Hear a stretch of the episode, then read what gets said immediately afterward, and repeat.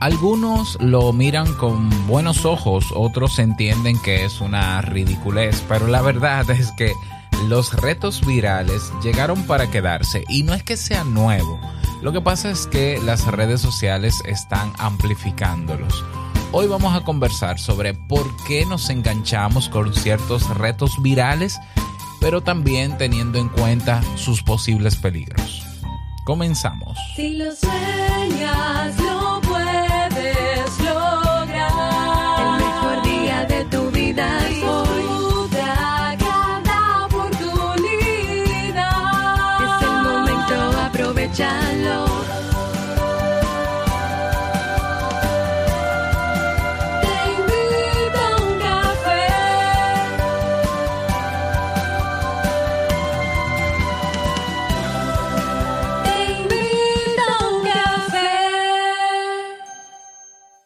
Y ahora contigo, Robert Sasuki, consultor en desarrollo humano y emprendimiento.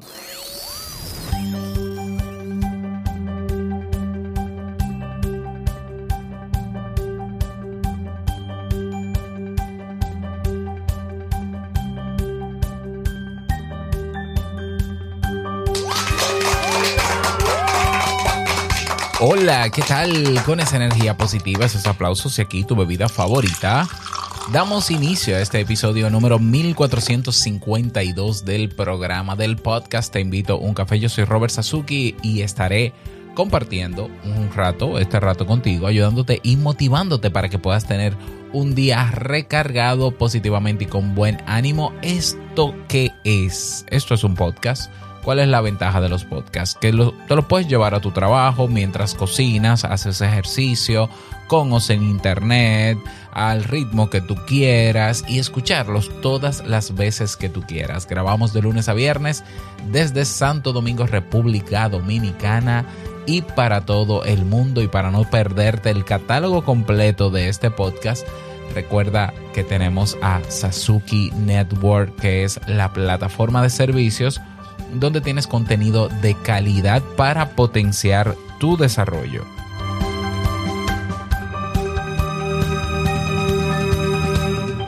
Vamos a, vamos a hablar sobre esto de, eh, en el día de hoy, sobre los retos virales. Hace unos días salió la noticia, po- pocas horas de hecho, de un niño que eh, participó en un reto viral y lamentablemente por complicaciones de salud relacionados al reto eh, murió, falleció. Y es muy triste, ¿no? Es, es sumamente triste. No es la primera noticia que ocurre al respecto, no solamente con, ni con un niño, sino con adolescentes, pero también con adultos. Hay gente que muere haciendo retos virales.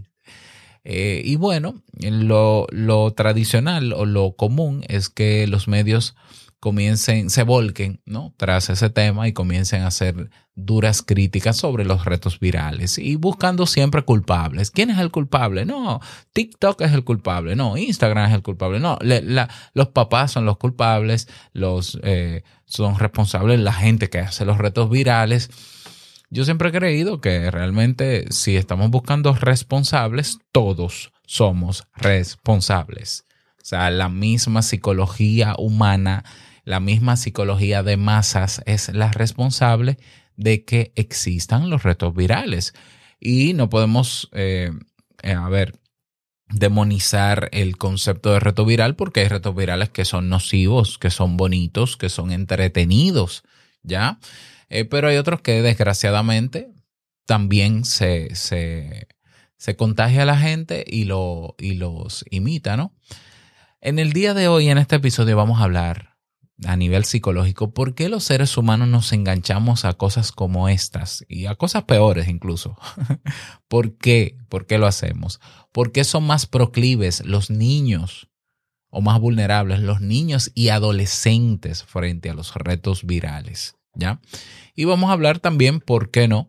eh, de eh, los posibles peligros y qué hacer al respecto, ya sea si tú eres padre o madre con relación a tus hijos, si son pequeños o adolescentes, como también tú mismo o tú misma. O sea, la base para mirar lo- los retos sociales de una manera diferente y razonar si conviene o no hacer un reto viral. De eso vamos a hablar también hoy porque a todos nos toca de cerca este tema. Así que si no te lo quieres perder, recuerda suscribirte a sasuke.network donde tienes acceso al catálogo completo y a muchísimos otros beneficios. sasuke.network. Nos escuchamos dentro.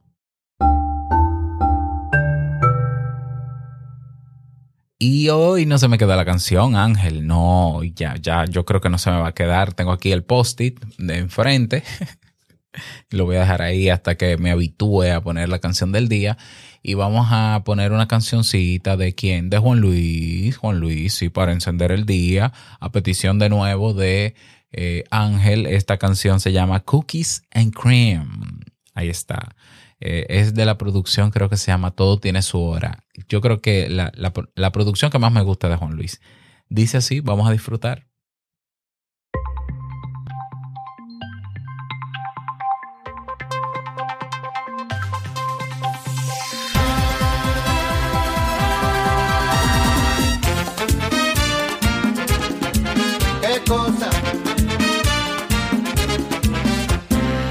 Le dije a Juan, Juan le dijo a Pedro, Pedro le contó al hermano Luis, el hermano Luis le dijo a don Manuel. No sabe el país, no sabe el país. Don Manuelo se lo dijo a Jochi Santos, Jochi le contó todo a Vladimir, Vladimir le dijo al tío de Severo. El horno no está, el horno no está. Para galletica, cookies and cream, esta novela, ven, no tiene fin, que no tiene fin, a lo malo bueno, y a lo bueno malo, no debe el por ciento, de la educación, de la educación. Cosa? Para continuar, el tío de Severo se lo dijo a Chuchi y a Beatriz. Chuchi y Beatriz llamaron a Consuelo. no sabe el país, no sabe el país. Y Consuelo se lo dijo a Chocolate. Chocolate le contó todo a Valentín. Valentín le dijo a Tito el panadero. El horno no está, el horno no está. Para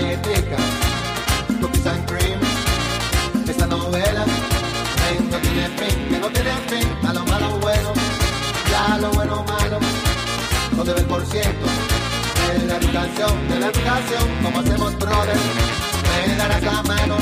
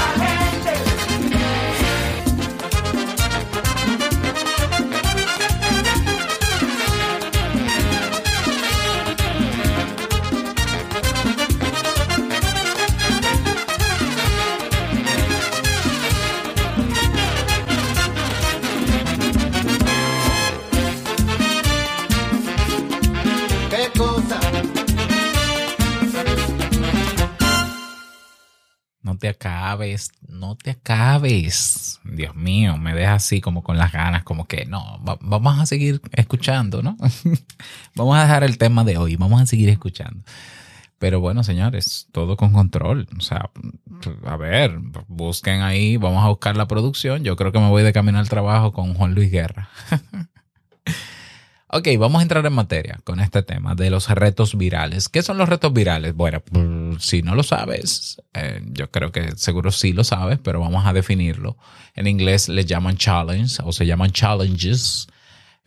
Son, son retos, retos que generalmente se graban con el móvil o con algún dispositivo con cámara digital y que se sube a internet mediante, generalmente mediante alguna red social y también tiene el componente de que se utiliza una etiqueta para que ese reto se agrupe junto con el mismo reto que hacen otras personas. ¿Ya? Entonces, eh, hay retos también que no solamente tienen las etiquetas para hacerlo común o popular o viral, como dice el nombre, sino que también se nominan a personas para que hagan lo mismo. Seguro que conociste alguna vez el reto del Bucket Challenge, ¿no? Desde la cubeta de agua fría, por ejemplo. Aunque ese reto se supone que se creó para hacer una obra de caridad y donar dinero a fundaciones eh, que trabajan con, con la enfermedad esta que no recuerdo ahora el nombre. Bueno, hubo gente que lo hizo y no donó nada. hubo gente que se enganchó del reto para estar a la moda o a la onda o en la onda y, se, metió a hacerlo. Entonces, esos son los retos virales. Yo creo que es un fenómeno más del Internet porque eh, cuando no había Internet, quizás la gente hacía retos, pero ¿cómo se enteraba, no? O sea, ¿cómo yo me enteraba de, lo de los retos que se estaban haciendo en China? Si no era tal vez por televisión. Y yo creo que a eso no se le daba mucha cobertura. O sea, que pudiéramos decir que es un fenómeno que se ha creado y que ha, cobrado vida y se ha expandido a través de redes sociales.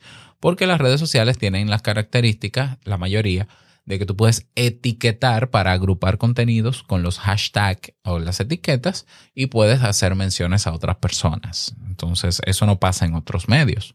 Así que yo creo, eh, me atrevo a asegurar que es un fenómeno que viene con el auge de las redes sociales. ¿Por qué nos contagiamos de los retos sociales? ¿Por qué todos podemos ser proclives a entrar en una red social, en, un reto viral, perdón? Bueno, eh, por un lado, todos los seres humanos tenemos esa necesidad de sentirnos aprobados socialmente. Todos. Entonces, un reto viral te invita a integrarte a un grupo de personas que tiene o rasgos parecidos a los tuyos o forma de pensar parecida a lo tuyo. ¿Ya? Esa es una de las razones. El, el, mero hecho de buscar identificación social y aprobación social. Ah, si todos tus amigos o conocidos han hecho el reto y todos te nominan, eh, o sea, tú vas a decir, bueno, me voy a quedar fuera del grupo, me van a mirar mal, no sé qué va a pasar, déjame hacerlo. Aparte de que este no es peligroso, no, es, es, una, es algo sencillo, pues déjame hacerlo. Pero eso puede llevar al segundo elemento de por qué podemos hacer retos virales y es por la presión de grupo. Quizás en el adulto no es tan efectiva la presión de grupo porque, no sé, yo digo que tenemos ya la personalidad más reafirmada y demás, aunque todavía hay muchos adultos que necesitan de esa constante aprobación, que tienen algunos problemas de autoestima, pero nuestros adolescentes son muy proclives a caer en la presión de grupo. ¿Ya? Entonces, repito, si todos los amigos de un adolescente han hecho el reto, él no quiere quedar como tonto por mera presión y también por identificación grupal, lo va a hacer. O bueno, o es muy probable que lo haga. ¿Ya? Otra razón por las cuales podemos engancharnos de retos virales es por seguir los pasos de una persona a la que admiramos. Nos identificamos con alguna figura, podemos eh, admirar o, o, idolatrar a una figura, una figura que decimos que es figura pública, que para nosotros es famoso, y entonces como esa figura lo hace, yo me siento identificado con esa persona, pues también lo hago. ¿Mm? También lo hago. Por eso vemos que muchos retos virales, eh, tarde o temprano, se enganchan figuras conocidas. Y esas figuras conocidas amplifican el reto. Y si se quiere hacer un reto viral, también, pues lo que hay que buscar figuras públicas o que tengan arrastre o que tengan mucha, mucha gente que le sigue, que lo haga y ya eso va a expandir el reto viral. Eh, otra razón por las cuales podemos hacer retos virales es porque estamos buscando llamar la atención. Esto quizá los que crean los retos virales buscan despertar la atención a su cuenta, atraer seguidores, etcétera, etcétera, darse a conocer. Entonces hay personas en, en el medio social, en las redes sociales, que, que crean constantemente retos virales para ello darse a conocer. Bueno, y me imagino que también habrán otras personas que, en- que entran a estos eh, eh, retos eh, virales por, eh, por un tema de afirmación personal, por un tema de sentirse valorados. Esto es más delicado, ya, porque una persona que no se siente valorada va a hacer cualquier estupidez para sentirse valorada, a menos que busque ayuda o a menos que sepa buscar otras herramientas que no sean hacer retos, retos virales para sentirse, sentirse reafirmado. Seguro que habrán otras razones. Yo creo que desde el plano psicológico estas pueden ser las que engloban la mayoría de, de- las razones de por qué un ser humano se mete en un reto viral. Y no estoy hablando de retos virales peligrosos, cualquier tipo de reto viral, incluso un reto viral bueno, positivo, con un buen mensaje. Hay retos virales que están relacionados con temas de peso, o sea, describiendo, ¿no? Eh, hay retos virales que tienen que ver con consumos de productos peligrosos. No sé si tú has visto el de comer canela, por ejemplo. Eh, el de, hay uno que se llama Tidepo, Tidepo Challenge, por ejemplo, que reta a comerse una pastilla de detergente o de lavavajillas o de lavadora. ¿Ya? Hay retos, eh, eh, eso por mencionar algunos peligrosos, ¿no? Hay retos que son, que tienen que ver, que, ponen en riesgo la integridad física. Por ejemplo, el del agua, el agua caliente, tirarse un agua caliente por encima, echarse alcohol isopropílico por encima y prenderse fuego. eh, mm, el, realizar tareas cotidianas como conducir, cocinar o bajar escaleras con los ojos vendados. Y hay retos que tienen que ver con autolesiones y que incluso promueven el suicidio. Por ejemplo, el de salta, déjame ver, este se llama, por ejemplo, yo tengo una lista aquí de algunos. Hay uno que anima a ponerse sal en una parte del, cuer- del cuerpo y encima de la sal un cubito de hielo y aguantar lo máximo posible. Lo que crea quemaduras, que pueden ser incluso graves. Está el abecedario del diablo, que anima a cortarse con, al- con algo punzante mientras se recita el abecedario y no puedes parar hasta terminar de decirlo. Qué, qué- belleza, ¿no? El de la ballena azul. Son 50 cosas que debes hacer y el último es suicidarse. Entonces, hay que poner atención a los retos virales. Ya. Pero yo creo que antes de poner atención tenemos que cuestionarnos a nosotros mismos. ¿Quiénes son más proclives a realizar los retos virales? Naturalmente, por un tema de aceptación social y de, de identificación de grupo y de que, todavía no hay una personalidad que esté madura, que esté fija, los jóvenes. Pero he visto adultos que hacen sus retos virales. Re- repito, yo no cuestiono que se hagan retos virales, porque hay retos virales positivos y constructivos. Pero hay muchos otros que no. Entonces, el problema es que hay personas que no saben distinguir, porque si lo que quiere una persona es aceptación social, quizás no mida el nivel de peligrosidad de un reto. Si ve que es posible hacerlo, lo va a hacer sin medir las consecuencias, porque su objetivo no es preservar su vida ni su integridad, es que le acepten. Y hay gente que le ha costado la vida. ¿ya? También leí hace unos días una noticia de un joven que, fue a una montaña de esta de Estados Unidos, no recuerdo si fue en Estados Unidos, eh, y en el pico de la montaña con su novia se tomó un selfie y luego se iba a tomar otro selfie y el celular se le rodó, se le cayó y él, y él haciendo maniobras, ¿no? Para que, para atrapar el celular, se fue por el precipicio. Eso no es un reto, pero esas son de las vainas que uno dice, coño, o sea, estos celulares tienen a la gente idiota, ¿ya? Pero bueno, ese es otro tema. Ese es otro tema. Ok, ¿quiénes son, quién es el culpable, quiénes son los culpables eh, detrás de estos retos virales peligrosos? Todos somos responsables. Primero, lamentablemente nosotros, a nosotros no se nos enseña a ser críticos desde pequeños. El crítico es capaz de antes de hacer lo que todo el mundo hace, cuestionarse para qué y por qué tengo yo que hacer lo que todo el mundo hace. Nosotros tenemos la tendencia marcada de simplemente hacer lo que todos hacen porque todos lo hacen. Lo hacemos en todas las áreas de nuestra vida. Ahora cuando aparece una persona que dice, ¿y por qué yo tengo que hacer eso? ¿Y para qué me sirve a mí? No, porque todo el mundo lo hace. Yo no soy todo el mundo. Entonces lo miran mal. O sea, a mí en mi, en mi trabajo en la universidad, a mí me miran mal cuando todo el mundo me dice, eh, Robert, dame tu WhatsApp. Yo no uso WhatsApp. ¿Cómo que tú no usas WhatsApp? Pero eso es una herramienta de trabajo. Yo, no, eso no es una- herramienta de trabajo. Esa la gente lo usa para todo. Y yo no lo uso. Pero tú tienes que tener WhatsApp porque eh, todo el mundo tiene WhatsApp y yo, ahí es que está el problema. Que como todo el mundo tiene WhatsApp, a mí me afecta tener WhatsApp. Y yo no lo uso. Y, ¿verdad? Yo soy el raro. Pero realmente si, si hacemos un listado, un juicio crítico de WhatsApp, te das cuenta de que WhatsApp no es la mejor herramienta. Tengo un colega que me dijo ayer, para mí la herramienta más útil que yo he utilizado en mi celular es WhatsApp. Y yo, claro, porque no conoces otra. Si conoces Telegram, te, te, te enganchas en Telegram. ¿Mm? Te enganchas en Telegram.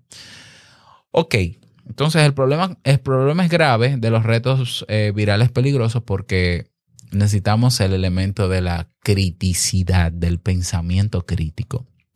Y esta es la primera clave para resolver este problema. Si nosotros no aprendemos a desarrollar el pensamiento crítico, vamos a seguir cayendo no solo en reto viral, en cualquier estupidez.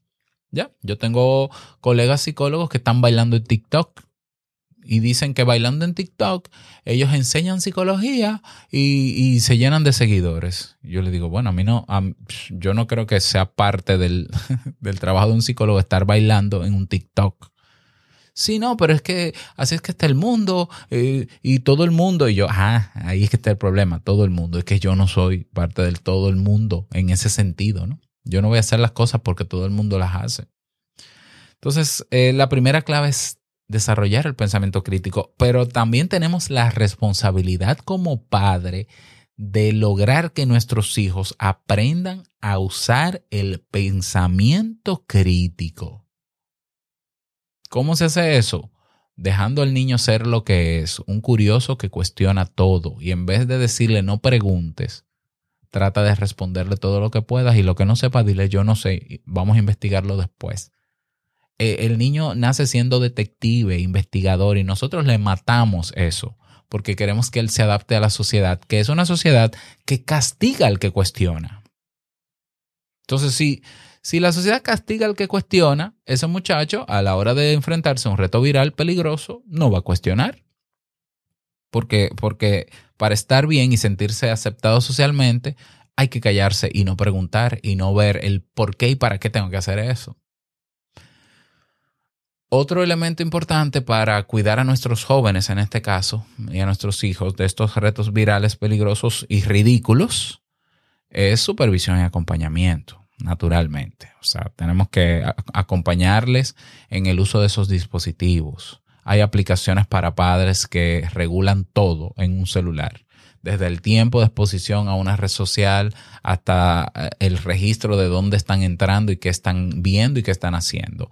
Y no, no, es un, no es una falta de intimidad ni un irrespeto a la intimidad de tu hijo, porque tú eres el responsable de tu hijo. Tú eres el responsable de tu hijo menor de edad. Entonces te toca supervisarlo y acompañarlo. Y si tu hijo no quiere ser supervisado y acompañado, cuando llegue a la mayoría de edad, que decida qué hacer, ¿no? Pero mientras sea menor de edad, es tu responsabilidad. Pero más que pelear por eso, es también alimentar otra clave, la confianza con tu hijo o con tus hijos. Que ellos te puedan decir las cosas sin que tú explotes, te vuelvas loco, los cuestiones, los critiques, porque entonces no te van a decir nada. ¿Mm? ¿Por qué es importante eso? Porque te ellos te lo van a contar todo. Ay, papi, tú no sabes que yo vi en tal red social tal cosa, tal cosa, tal cosa. Y en vez de decir, ay, eso es un disparate. ¿Y qué tú crees de eso? ¿Qué tú piensas? Vamos a cuestionar eso que tú me dices. ¿Qué te parece?